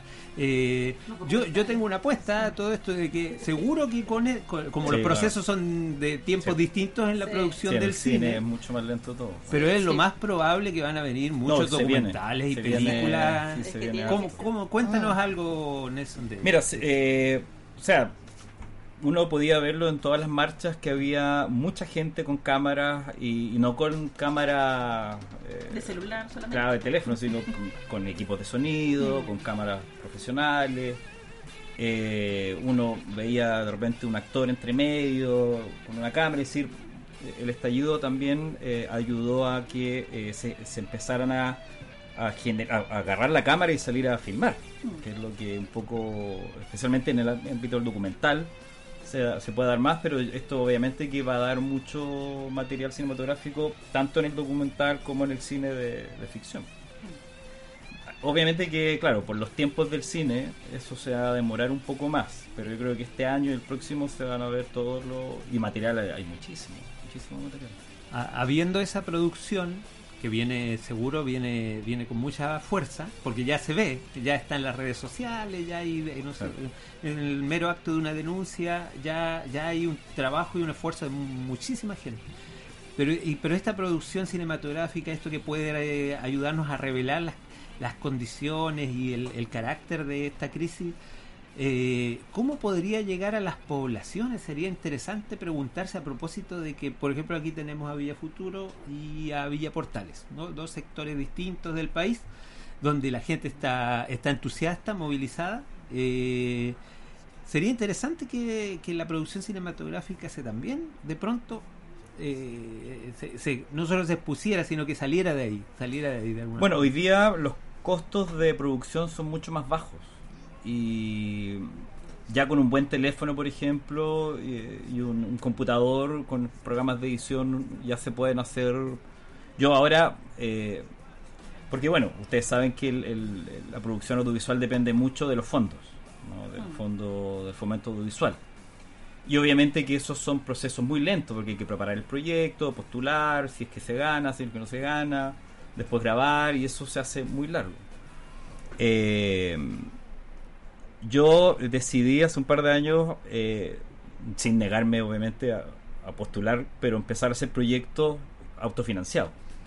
Claro, porque más un poco de autonomía. Claro, porque igual. uno no puede estar Mm. esperando grabar algo y esperar dos, tres años y así se pasa el tiempo. Entonces decidí eh, con un, un- un amigo, un par de gente conocida, eh, proyectos pequeños, cortometrajes eh, de un par de minu- minutaje, no muy eh, extenso, pero con buenos equipos que son hoy día factibles de conseguir. Entonces, eh, hoy día hacer cine, eh, a pesar de que la palabra cine todavía nos lleva un poco a la idea del celuloide, ya no, no no- de hecho no se filma en, cine, sino que es todo digital, pero eh, es mucho más barato. Entonces eso significa que se pueden llevar estos proyectos y, claro, ahora el punto es cómo entregar el, eh, este conocimiento para que los La cineastas distribución, el gran problema claro, se los- formen y luego la distribución. Hoy, día con el tema de las redes sociales eso hay otros ámbitos como YouTube, no sé. Mm. Eh, yo mi idea es subirlo allá luego. Entonces, eh, Que se vean, en el fondo, que se que- vean. claro. Claro, el punto es la formación.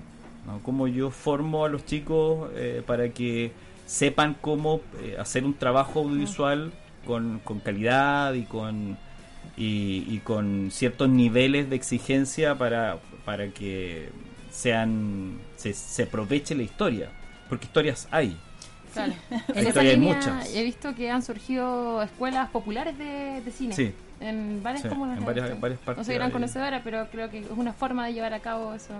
Claro, Esa el- idea al final. Exacto, y el punto es cómo entregarle la- las herramientas, eh, ya sea a través de visionados distintos de clásicos del cine y la formación ya del lenguaje audiovisual, para que después ellos sean capaces de tomar la cámara, conseguirse un micrófono y Claro. Grabar. Y hacer sus propias producciones.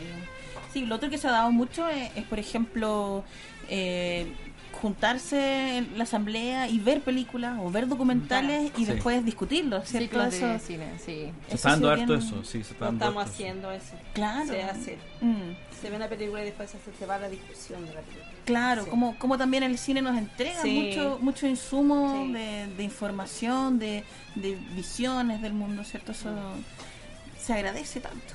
Sí, de hecho hay, hay bueno, esto uno al revés encuentra cada rato estos listados de, documentales. documentales y hay varias sí. películas, por ejemplo, que o listados, perdón, que dicen eh, 10 películas que explican el estallido. Son películas ya de hace un par de años, pero que efectivamente ya to- toca, porque esta frase que como que no lo vinieron venir. Claro, eso- que no lo vi- ellos, no lo, ellos no lo vieron, Ellos pero no querían verlo. No lo querían ver, pero todo el mundo lo vio, todos Sí, vivimos claro. que eso se venía. Entonces, Sí.